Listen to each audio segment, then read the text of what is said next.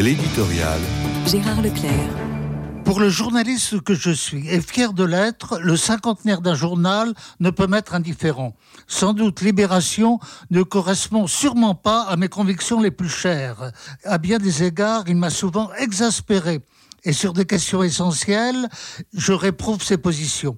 Il n'empêche que mes colères mêmes montrent qu'au moins le journal fondé par euh, Serge Julie en 1973 a toujours provoqué mon intérêt.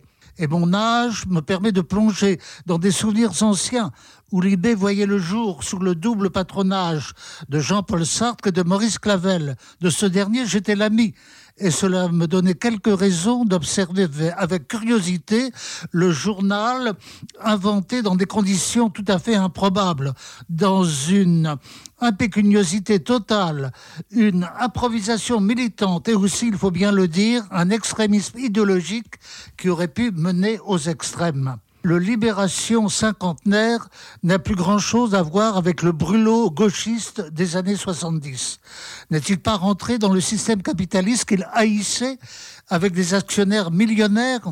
Sans doute, la rédaction tient-elle toujours à sa farouche indépendance, mais ses motifs intellectuels ont radicalement changé.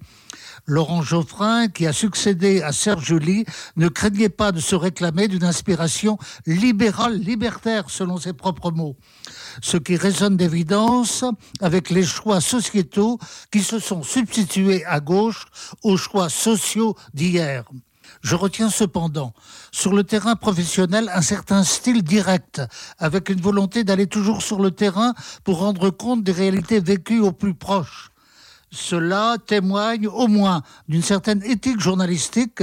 Et puis il m'arrive de trouver mon bonheur dans certains papiers littéraires qui sont libres justement de l'idéologie du journal, donc à libérer les vœux d'un adversaire.